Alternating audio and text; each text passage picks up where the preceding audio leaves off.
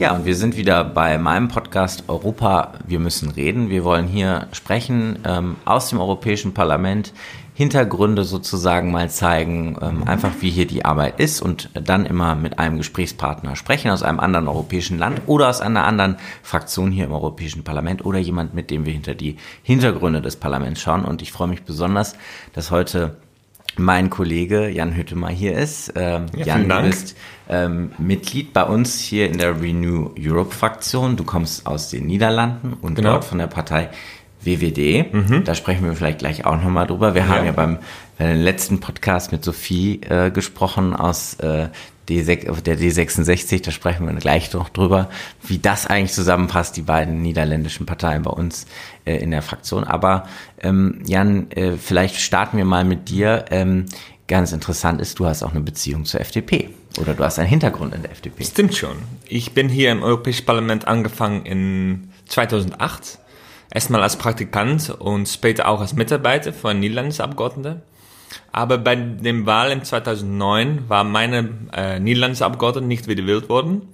Und habe ich ein äh, Interview gemacht mit einem FDP-Abgeordneten und das hat geklappt. Und ähm, ich habe mich beschäftigt mit zum Beispiel äh, europäischer Industriepolitik und das habe ich schon mal gemacht für meine niederländische Abgeordnete und jetzt für den deutschen Abgeordnete. Und das ja, hat super geklappt eigentlich. Das heißt, du hast von 2009 bis 2000 bis, bis halb 2012, Anfang genau. 2012 gearbeitet. Für Holger Kramer. Für Holger Kramer. Und für uns war da wichtig, zum Beispiel die Wettbewerbsfähigkeit von Deutschland oder eigentlich das Level Playing Field zu behalten. Zum Beispiel in den Niederlanden und Deutschland haben wir State of the Art Techniques äh, im, im Industriebereich.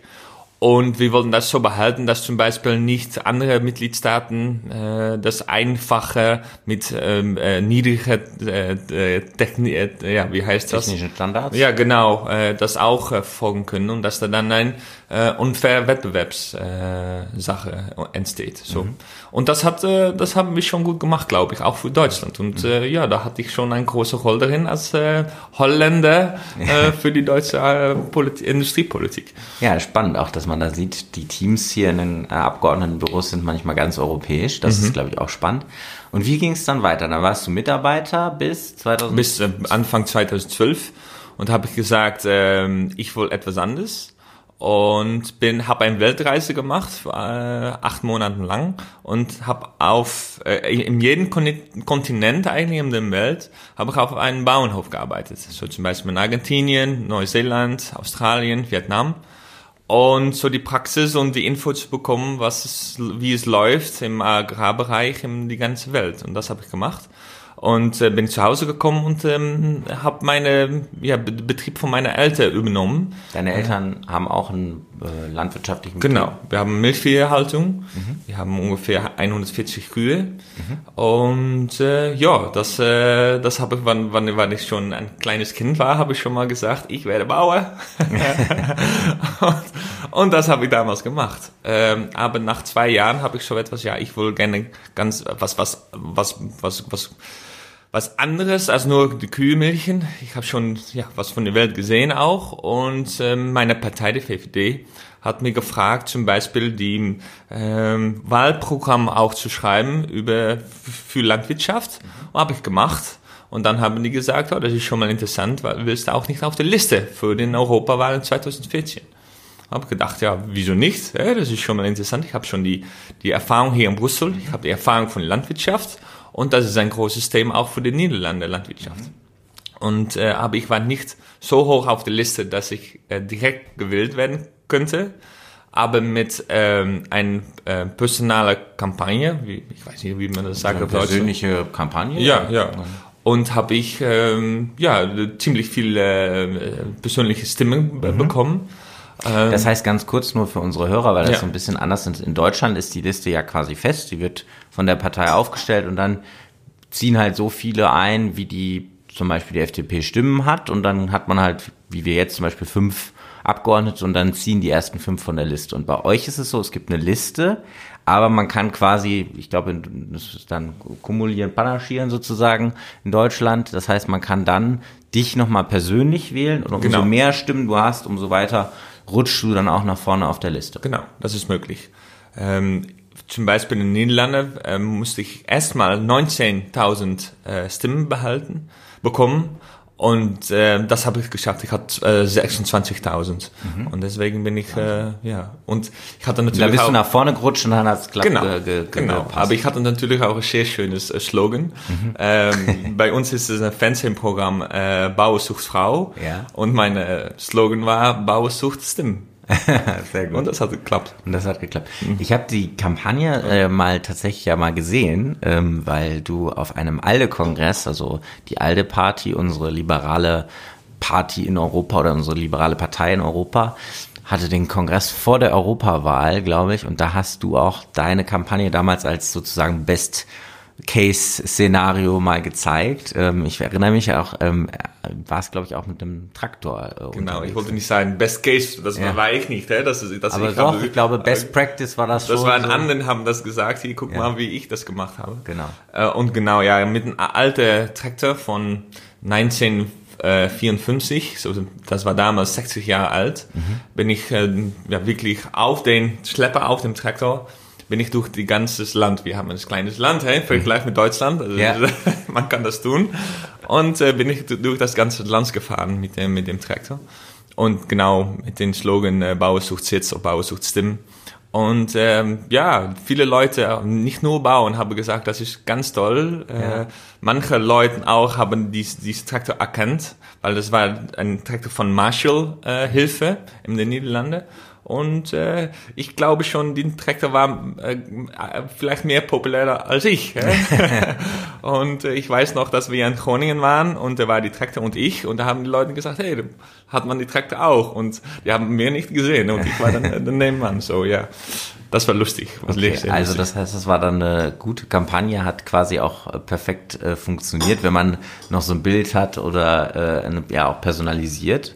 Ist auch cool, dass das natürlich dann da bei euch möglich Alles ist, hat geklappt schon, hè? dass die, die, die Geschichte, die ja. stimmte alles. Hè? So, ich war ein Bauer, Sohn von einem Bauer, ich war Bauer, ich wollte in Politik und ähm, die haben natürlich die Gesetzgebung von 80 Prozent hat das zu tun mit, auf nein, die, die Gesetzgebung von einem Bauer kommt von ja, vielleicht 80, 90 Prozent aus Brüssel. Ich ja. hatte schon mal Erfahrung in Brüssel.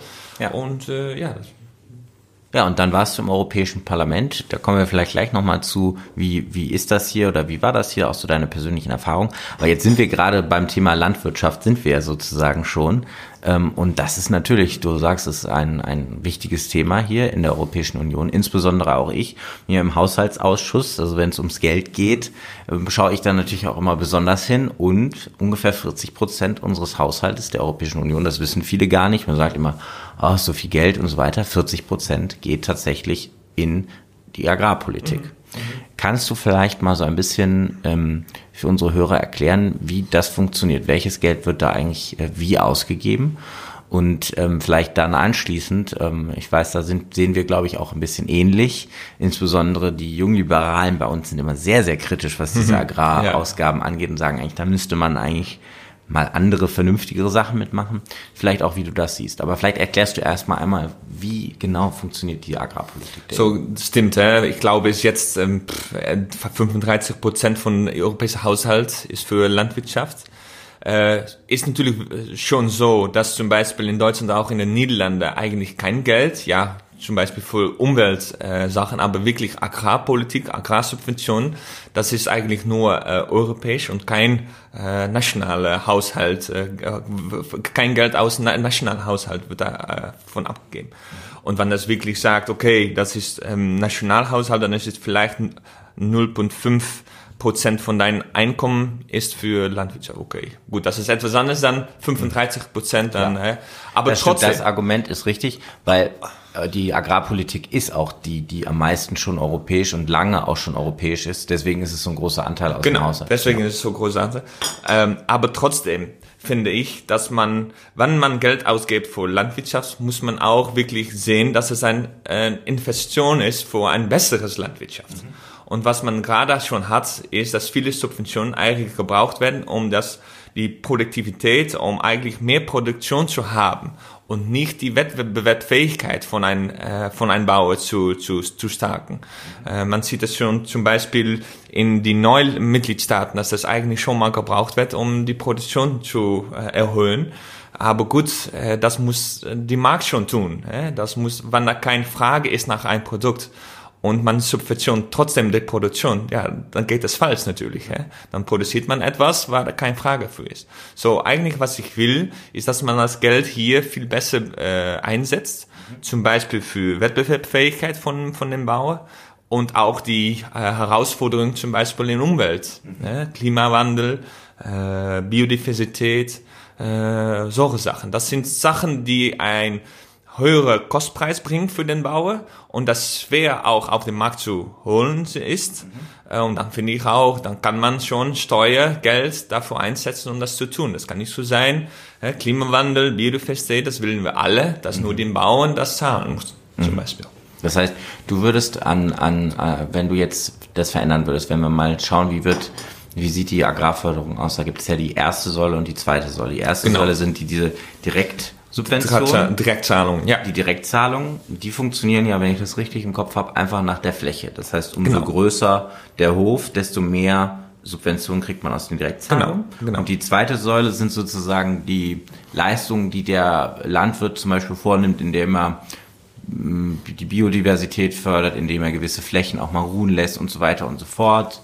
Äh, sozusagen die Umwelt. Das ist mehr äh, Naturschutz, Agrarnaturschutz, genau. genau. genau. Und die erste Säule, das ist eigentlich ähm, ja die, die, die, die große Frage, was tut, tut man damit? Und ich habe die Eindruck, dass es ziemlich alt, altenwert, äh, alt fashion ist ja. und das muss modernisiert werden. Hier, genau, man bekommt Geld, äh, wie viel Flache man, äh, die große des Betriebes, wie große Flache das ist, aber man guckt nicht, was ist wirklich äh, die End äh, ja, the result, wie sagt man mhm. das? Also das, das Resultat. Nicht, ja. ja. was, was, was, was bringt das wirklich? Man mhm. guckt nicht, man gibt Geld, aber man guckt nicht, was wird mit, wird mit das Geld äh, gemacht. Und ist nicht auch ein Problem, dass dadurch insbesondere die großen quasi die Klar. Äh, Empfänger sind. Ich meine, ich glaube in Deutschland, wenn man sich das anschaut, die größten zehn Empfänger, das sind eigentlich große Konzerne Klar. oder große, ähm, sag ich mal, ähm, Genossenschaften, also riesige Betriebe eigentlich, weil natürlich, wenn es nach der Fläche geht, sind es besonders die, die das empfangen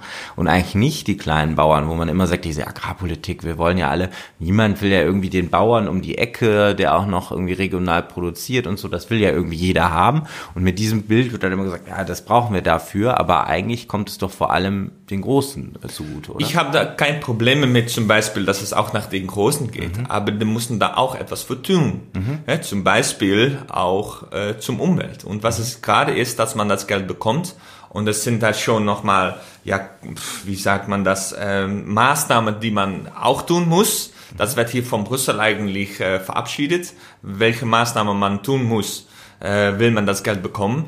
Aber pff, dann hat man wirklich ein, ein Politik, dass man sagt, okay, diese, diese Ma Maßnahmen muss man tun, äh, checking the boxes so und das ist einfach oder äh, man, man, man äh, äh, sieht wirklich nicht, was, die, was das Effekt von diesen Maßnahmen sind. Denn die Maßnahmen zum Beispiel in Finnland können ziemlich anders sein, denn die Maßnahmen mhm. im zum Beispiel Italien, Süden Italien, aber die Maßnahmen sind schon ziemlich gleich. Und das ist das große Knackpunkt äh, jetzt, was ich will, nicht äh, ja, steuern auf die Maßnahmen, aber steuern auf dem ja, auf das ja, Ergebnis. Na, führen, wie, wie, sagt, wie sagt man das? Steering auf den ähm, Maßnahmen, nicht auf Steering auf den Maßnahmen, aber auf dem ähm, Resultat. So. Mhm. Also, dass man das steuert stärker ähm, Richtung wirklich auf die Resultate und genau. sagt dem einzelnen Land, du, wie du das machst, ist uns egal. Dann kannst du stärker ähm, das ausrichten, wie es bei dir passt, aber genau. sollen die Resultate sollen hinterher. Genau, und dann kommen wir auch gleich auf das zweite Punkt, was für mhm. viele Bauern ein großes Knackpunkt ist. Eigentlich die Red Tape äh, die, die, die, die Gesetze, die Bürokratie. Mhm. Das ist alles hier von Brüssel entschieden wird und man nicht wirklich sieht, was es wirklich auf das Betrieb bedeutet. Mhm. Und das ja, verhindert man da auch, äh, da auch mit. So, das sind eigentlich die zwei Sachen, die ich will. Das ist die Subvention wirklich eingesetzt wird von Investitionen und zwei, dass man nicht äh, Maßnahmen macht hier von Brüssel, aber wirklich guckt, was ist das Resultat und dann die Bauer selbst auch nachdenkt, wie mache ich das am besten. Mhm.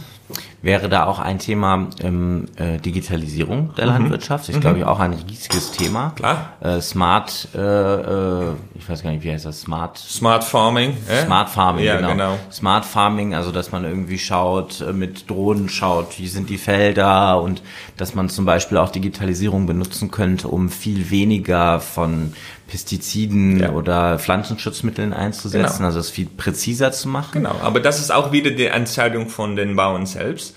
Wenn wir zum Beispiel sagen, wir wollen gerne, dass man vielleicht weniger äh, Pflanzenschutzmittel brauchen oder für, für Biodiversität etwas tun will, ja gut, dann kann das die diese diese diese Digitalisierung, diese neuen äh, Techniken und äh, Innovations äh, kann schon die, die Bauern helfen. Und dann kann er auch sagen, guck mal, ich bekomme auch Geld aus Brüssel davor und kann ich das investieren in solche Sachen zum Beispiel. Mhm. Ja, spannend. Ein Thema natürlich, wenn wir über Landwirtschaft sprechen, was hier auch immer im Europäischen Parlament sehr kontrovers diskutiert wird. Wir haben hier mal diese Objections mhm. zum, zum Beispiel zum Thema äh, genveränderte genau. Lebensmittel. Wie mhm. siehst du das?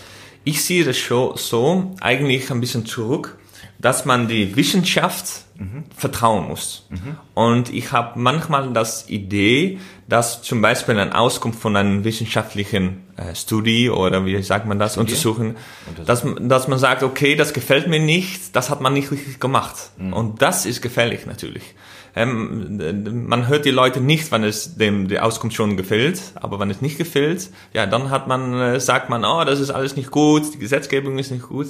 Das ist ziemlich, ziemlich so, wenn man ein Fußball, Fußballspiel hat und mhm. die Referee sagt man, ja, das ist, die ist blöd und das ist alles schon wenn man keinen Referee hat, ja, dann geht es auch nicht. Ja? ja. So, wir müssen diese Wissenschaft müssen wir vertrauen. Mhm. Und mit diesen Objections habe ich schon mal den Eindruck, äh, gut, gefällt uns das nicht, dann suchen wir unser Politik Arsenal, Möglichkeiten, um trotzdem die, die Konklusion von der Wissenschaft, äh, ja, eigentlich äh, für den Hintergrund, vielleicht auch für die, die, äh, die, die das jetzt äh, hören, den Podcast. Das heißt, dass zum Beispiel die die ähm, europäische Landwir äh, Ernährungs, wie heißt die Behörde? Äh, Genau, EFSA, EFSA heißt es. Ähm, dann zum Beispiel sagt er, das ist unbedenklich und dann gibt es hier eine Objection, also einen Einspruch des Europäischen Parlaments, meistens beantragt von den Grünen, wie wir das dann also kennen. Und dann wird hier immer heiß diskutiert über jede einzelne, wirklich über jede einzelne Pflanzenart. Dann tatsächlich müssen wir dann abstimmen. Genau. Ähm, und auch über jede einzelne Chemikalie, die irgendwo genau. eingesetzt werden darf.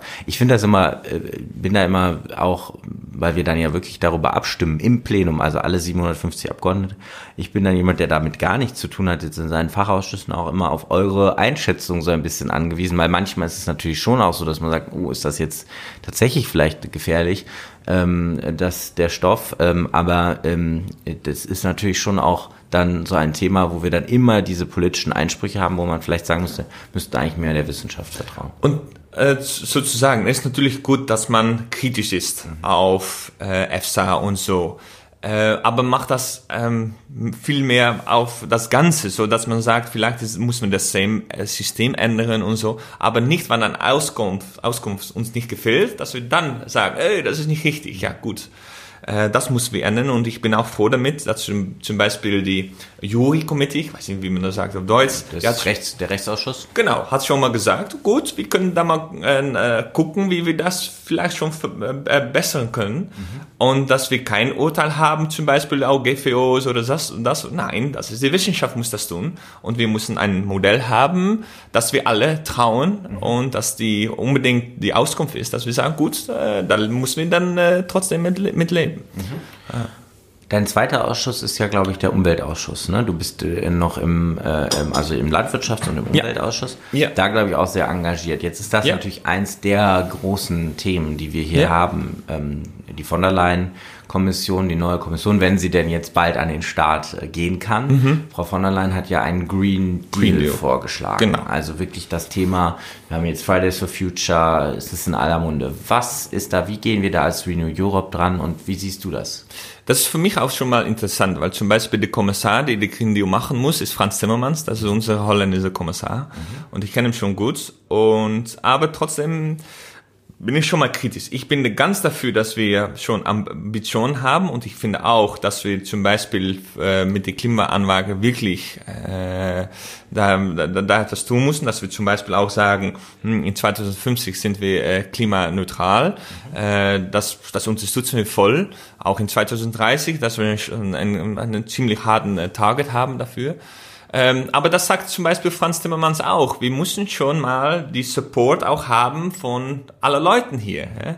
Weil wir das nicht bekommen, dann äh, gelungen wir, dann, dann, dann wird es nichts. Ja? Dann, dann, dann können wir das nicht haben. Das, wenn die Bürger das nicht willen, wenn die zum Beispiel nicht ein Haus ist, äh, äh, verbessern willen, willen, zum Beispiel, wenn die ähm, zum Beispiel in, in Deutschland die Autoindustrie das nicht mitmachen will oder die Stahlindustrie und so. Und das müssen wir schon gut mal. Das heißt, man, müsst, man muss Politik so machen, dass es planbar ist für die Leute. Und realistisch. auch realistisch ist und die Leute auch mitgenommen werden. Und genau, dass die Leute mitgenommen werden. Mhm. Und wenn die alle sagen, nö, das machen wir nicht, wir nicht, glauben wir nicht drin, mhm. ja, dann wird es natürlich sehr, sehr, sehr schwer. Und dann kann, können wir hier schon sagen, aus Brüssel, hier, das muss man tun, aber zwischen müssen und äh, auch wirklich tun, das ist ein großer Unterschied natürlich. Und ähm, ich finde, dass für die kommende, na eigentlich schon fünf Jahre, dass ich hier wieder wieder sitze, ähm, wollte ich schon mal sehen, wie macht man das am besten, äh, dass es realistisch ist und auch natürlich äh, günstig ist, äh, ökonomisch und auch, dass wirklich die, die alle Leuten dahinter setzen können. So, ja, so machen wir es. Ich glaube schon, viele, viele verstehen, dass Klimawandel da ist, dass wir da etwas für tun müssen. Aber wie macht man das am, auf, auf, am besten? Und da muss man nicht, finde ich, wirklich die Politik äh, Ideologie haben. So muss es, muss es ähm, muss äh, ist nie äh, gut genug, muss immer besser, besser, besser. Nee, wir müssen etwas ma machen, war auch für den langen äh, Termin, dass man sagt, okay, so machen wir es, wissen wir schon, was wir tun müssen und wir sind da hinten. Äh, das ist schon äh, schon wichtig. Und wie machen wir das? Zum Beispiel Geld für äh, neue Techniken, Innovationen äh, dass man auch sagt, okay, diese Gesetzgebung, das endet nicht jedes Jahr, dass ja. man auch wirklich äh, das planen könnt. Mhm. Äh, solche Sachen, das ist, das ist ganz wichtig. Also vor allem unsere, unsere Lösungen sind da vor allem Emissionszertifikatehandel, mhm. die wir, glaube ich, schon haben. Die ja. Frage auch, ob wir das noch ausweiten können ja. auf auch andere Bereiche, weil wir das dann dem Markt stärker auch überlassen. Bin ich auch für, ja. Äh, und äh, wofür wir jetzt auch ganz aktuell kämpfen, dann auch wieder in meinem Bereich, im Haushaltsausschuss, mehr Geld. Natürlich ja. auch, insbesondere dann für Horizon, unser Forschungsprogramm. Genau. Weil wir da natürlich, insbesondere wenn wir den, die Reduzierung von CO2 haben wollen, wir natürlich oft so an so, so technologischen Grenzen sind, ne, wo man eigentlich dass dann man einfach die neu, eine neue, bessere Technologie braucht, um wirklich weiterzukommen. Ansonsten funktioniert es einfach genau. nicht mehr, ohne große sozusagen Umbrüche in der Wirtschaft oder ähm, dass man, ich glaube auch übrigens, was, was die Grünen häufig sagen, wir müssen alle verzichten. Ich glaube, das wird nicht funktionieren. Das wird schon in Europa nicht funktionieren, ja. schon weltweit schon gar nicht. Also Technologie mhm. ist da die Lösung. Das sagt auch die FDP immer. Dann muss man aber auch bereit sein, glaube ich, so konsequent dann auch sein, das sind wir, glaube ich, hier, zu sagen, dann muss auch da mehr Geld Absolut. reingespackt werden. Stimmt. Und noch ein Aspekt, der mir ganz, ganz wichtig ist, ähm, weil das Ganze auch wieder sehr national häufig dann diskutiert wird. Ne? Die Bundesregierung macht dann viel, eure Regierung macht dann viel. Eigentlich ist es doch auch ein ganz klassisches europäisches Thema, wo wir in Europa vorangehen müssen, wo wir gemeinsame Lösungen Absolut. finden müssen, weil das CO2 fragt sich ja nicht an unserer Grenze. Ah, jetzt bin ich, jetzt bin ich aber ein es, es tut mir sehr leid, aber Deutschland allein schafft das nicht, schafft das, Problem aufzulösen. Ja. Und die Niederlande natürlich auch nicht. Und ja. manchmal sind auch zum Beispiel die politischen Parteien bei uns in den Niederlanden, habe ich schon das Gefühl, wir müssen hier in den Niederlanden alles schon viel, richtig machen und dann sind wir gut dran. Ja, gut, aber das, das, das hat keinen keinen Effekt natürlich. Wir müssen das auf ähm, EU-weiter Ebene müssen wir das tun. Und auch damals natürlich, dass wir ein Level Playing Field haben. Das ist mhm. natürlich wichtig. Da sind wir jetzt quasi so ein bisschen von dem Fachthema schon fast sozusagen bei dem Thema Europa oder auch Deutschland. Mhm. Ähm, und ähm, jetzt ist natürlich schon auch ganz spannend, was viele äh, für unsere Hörer, was vielleicht viele nicht wissen, wir haben natürlich bei Renew Europe auch ähm, viele Parteien, die sogar den Regierungschef stellen, so wie die WWD in den Niederlanden, Mark Rutte, euer ähm, Regierungschef, Ministerpräsident, ja, Ministerpräsident. Äh, ist von deiner Partei. Ja. Das ist, äh, sind wir in Deutschland überhaupt nicht gewöhnt, ja, mit der FDP. Das kommt vielleicht noch. Das kommt vielleicht noch. Ähm, aber ähm, wie ist das bei euch und wie ähm, müsst ihr das vielleicht auch so ein bisschen, weil natürlich die Regierungschefs, wir sprechen ja alle immer über, über Merkel, über Rutte, Macron, die verschiedenen Regierungschefs, die dann im Europäischen Rat zusammensitzen und die Dinge leben. Wie ist das, wenn man da so aus einer Partei kommt, die quasi den Regierungschef stellt? Das hat einen Vorteil und einen Nachteil. Das große Vorteil natürlich, dass man viel mehr Einfluss hat, auch hier in Brüssel auf die neue Gesetzgebung. Zum Beispiel im Rat, wo die mit, äh, Minister, äh, die verschiedenen Minister sind. Ja gut, da haben wir schon noch auch Einfluss darin, äh, was die, die Rat da damals mhm. sagt. Und zusammen mit dem Europäischen Parlament können wir ja, ganz gut eigentlich unsere Themen vorausbringen. Mhm. Das Nachteil ist manchmal, dass man natürlich auch Verantwortlichkeit hat mhm. und dass man zum Beispiel Sachen, dass wir eigentlich von unserer Partei hm, lieber nicht wollen, ja gut, in einem Kompromiss muss wir schon äh, Sachen äh, weggeben und ja. das ist schon äh, manchmal äh, schwierig zu tun. Das ist immer die Frage, mhm. ne, wie, wie kriegt man das zusammen, natürlich auch hier auf europäischer Ebene, wenn man hier wirklich mitarbeiten will und auch einen Einfluss haben will, ja. auch als Berichterstatter oder Schattenberichterstatter, also also ist ja so, wie das hier funktioniert, dass man dann für einen Gesetzgebungsprozess irgendwie zuständig ist. Ja. Und dann muss man dann hier verhandeln und dann muss man manchmal vielleicht auch nicht hundertprozentig das, was man genau will und was vielleicht FDP oder WWD Parteibuch ist, aber man kommt zu einem richtigen Kompromiss und das genau. ist ja auch Politik. Ich glaube, das ähm, dann ist, ist, es schwierig, das oft auch zu Hause zu kommunizieren, zu sagen, genau. hier, Freunde, ähm, so ein bisschen Kompromiss müssen wir natürlich auch machen. Genau, und ich glaube, das ist die eigentlich schon die große Herausforderung von uns als ähm, äh, europäische Abgeordnete, das zu tun. Zum Beispiel im Nationalebene, Nationalpolitik, hm, ist es für die Wähler schon ziemlich einfach zu verstehen. Gut, die FDP kann wirklich nicht alles bekommen. Das ist immer alles ein Kompromiss. Ja. Aber gut, wenn es um äh, europäische Themen geht, ist es zum Beispiel so, dass ein Minister auf aus Deutschland äh, hier in Brüssel ist und zurückkommt und sagt, gut, äh, ich habe das und das äh, ist mir gelungen, ist, ist ja, das habe ich schon ge gemacht, aber das und das nicht und das ist die Fehler von Brüssel. Ja mhm. gut, was ist Brüssel? Eh? Ja. Brüssel sind die äh, 28 Mitgliedstaaten und mhm. die, die Abgeordneten hier. Das ist das große ja. Problem. Und ich glaube, dass wir tun müssen, zum Beispiel hier die Podcast und Social Media, äh, andere Media, wirklich zu erklären, was es, wie es hier funktioniert mhm. und dass man natürlich hier auch Kompromisse machen muss und dass ja. es Themen sind, dass ich auch gerne nicht haben will. Aber gut, das, das war das Geld, das ich geben, weggeben musste, um das andere zu bekommen. Mhm. Und äh, ich habe immer die, die, die, die, die Philosophie, wenn ich auf die Straße laufe und ein Journalist sagt, wie hast, wieso hast du das gemacht? Dass ich das äh, gerade gleich äh, erzählen kann, wie ich das gemacht habe. Mhm. Und wenn die Leute das dann hören und verstehen, dann glaube ich auch schon, dass die sagen, okay, vielleicht ist das etwas, was ich lieber nicht habe, aber wenn ich das so höre, dass du das so erklärst, verstehe ich das und ja, gut, finde ich, dass du gut gemacht hast. Jetzt hast du schon gerade viel sozusagen aus deiner Arbeit als äh, Europaabgeordneter. Du bist ja schon sozusagen in deiner zweiten Periode, also quasi ein alter Hase, aber ja auch noch ziemlich jung und wir haben ja eben gesprochen, du bist so quasi erst als Mitarbeiter hier gewesen, dann als Abgeordneter. Wie war das dann, hier ins Europäische Parlament zu kommen? Sozusagen die alten Kollegen zu treffen und sagen, ich bin jetzt hier der, der Abgeordnete oder und, und, und, und so. Wie, wie, wie, wie war das? Ah, das war schon komisch eigentlich, weil natürlich, ich war Mitarbeiter, da war zwei Jahre dazwischen ungefähr. Aber ich, damals war ich Abgeordneter und war ich Kollegen mit äh, FDP-Abgeordneten, der damals meine Chef war. Und mhm eigentlich schon im na, FDP geht schon, aber vielleicht in andere deutsche politische Parteien ist, die, ist es ziemlich mehr hierarchisch, dann zum Beispiel in den Niederlanden. Und das war komisch für mich zu sehen. Hey, ich bin auf dem gleichen Niveau gerade. Mhm. Äh, und damals war das natürlich ein ganz anderes Niveau. Ja. Und zweitens, äh, hier auf inhaltliche Sachen, das kannte ich schon als äh, Mitarbeiter, aber wirklich den Druck von zum Beispiel Medien und ja. Journalisten und so, dass man wirklich auch Verantwortlichkeit hat Verantwortlichkeit für alle Leute, die auf mich gestimmt haben, ja, das ist schon etwas, das man, äh, da man am gewöhnen muss. Das ist zum Beispiel auch sowas, weil du es gerade ansprichst, das ist so, ähm, also ich habe das zum Beispiel bei der von der, Wahl, von der Leyen-Wahl, das war bei uns in Deutschland ja, natürlich sowas, was intensiv diskutiert Uff, wurde, ja. wo wir auch in Fraktionen diskutiert haben und so.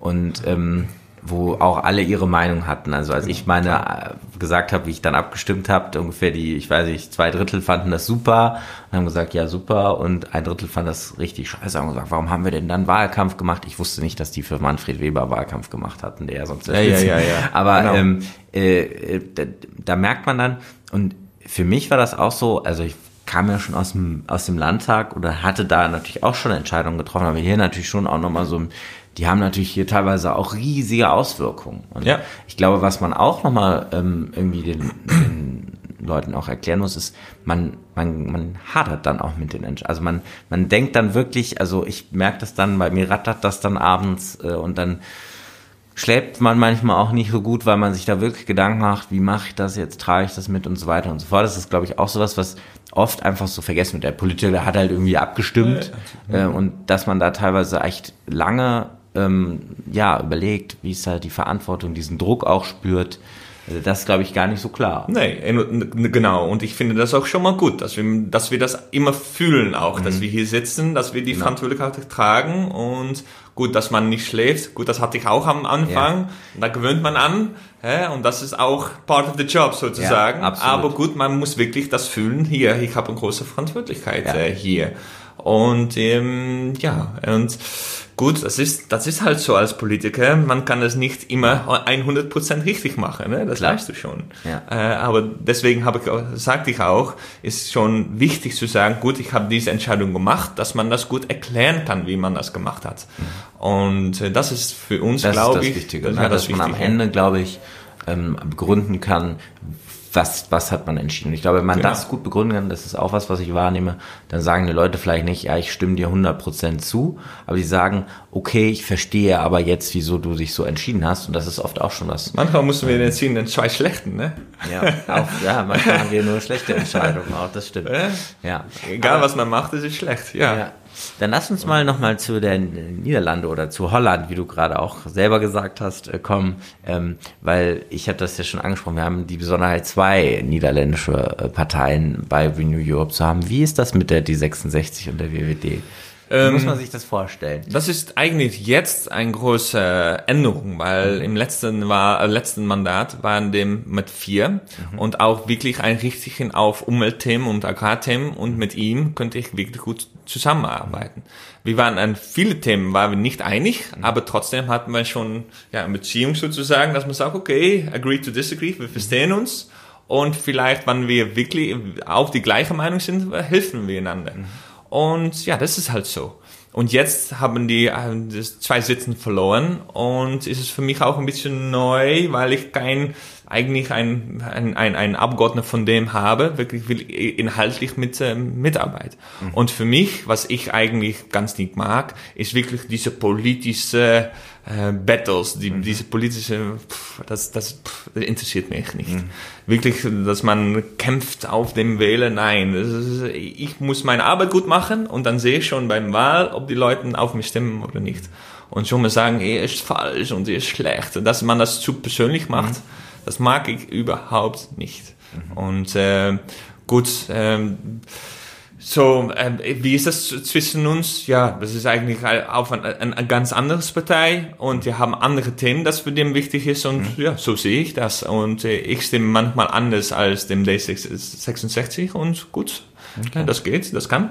Ja. Also einfach eine sportliche freundschaftliche Beziehungen. Das muss immer sein. Ja, ich, finde es, ich finde es wichtig zum Beispiel, dass man wirklich, wirklich eine ganz andere Meinung hat und dann die Debatte mhm. auch schon fällt ist, inhaltlich, mhm. aber dass wir da äh, nach der Debatte zum Beispiel einen Kaffee trinken zusammen. Genau. Oder ein Bierchen. Auch ein Bierchen.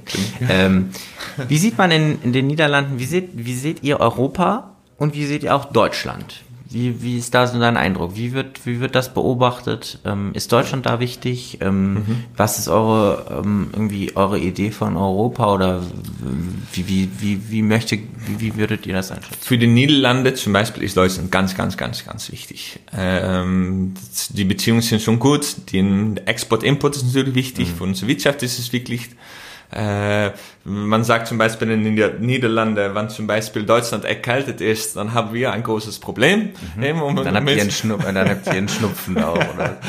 So, ja, und ähm, ich glaube auch, dass es wichtig ist, zum Beispiel auf EU-Ebenen, dass wir, dass wir also in Niederlande und Deutsch, für Deutschland auch, dass man ja, zusammenarbeiten kann auf Themen, dass wir einig sind. Und das sind wir, glaube ich, mit Deutschland auch. Manche Sachen sind wir damit einig.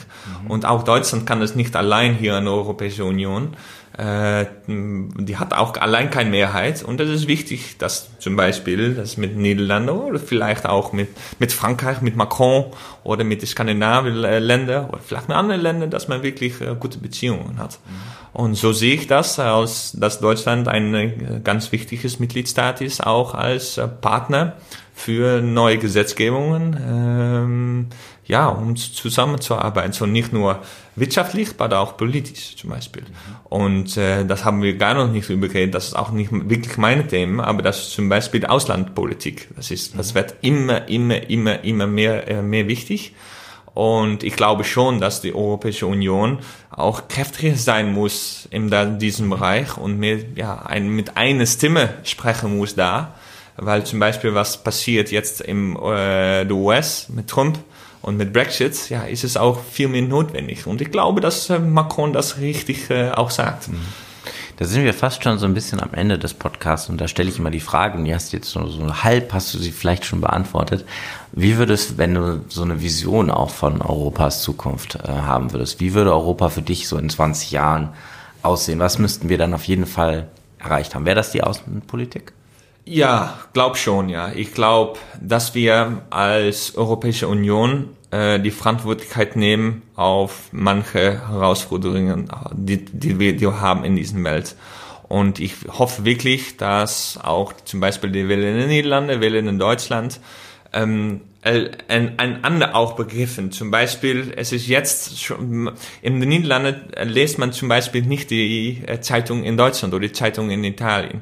So ist es schwer auch zu, äh, ja, zu wissen, was, was, was, was, was läuft da, was spielt da. Und ich hoffe, dass vielleicht mit Social Medien und so, dass wir viel mehr Begriff auch haben von anderen Mitgliedstaaten, anderen Länder, anderen ja, Bürger in anderen Ländern. Und wenn wir das haben, können wir, glaube ich, viele Sachen, ähm, ja, schaffen wir viele Sachen. Und das ist jetzt eigentlich noch ein Problem, dass man mhm. zu fragmentiert ist sozusagen hier. Das heißt, wir müssen mehr miteinander reden, zuhören yes. und so weiter. Deswegen heißt mein Podcast. Nicht nur wir, aber nicht nur wir, auch, aber auch viele genau. andere. Aber deswegen heißt mein Podcast ja auch Europa. Wir müssen reden. Genau. Äh, lieber Jan, es war schön, mit dir zu sprechen, mit dir zu reden heute. Vielen Dank, dass du auch. in meinem Podcast warst. Vielen Dank auch. Danke. Super.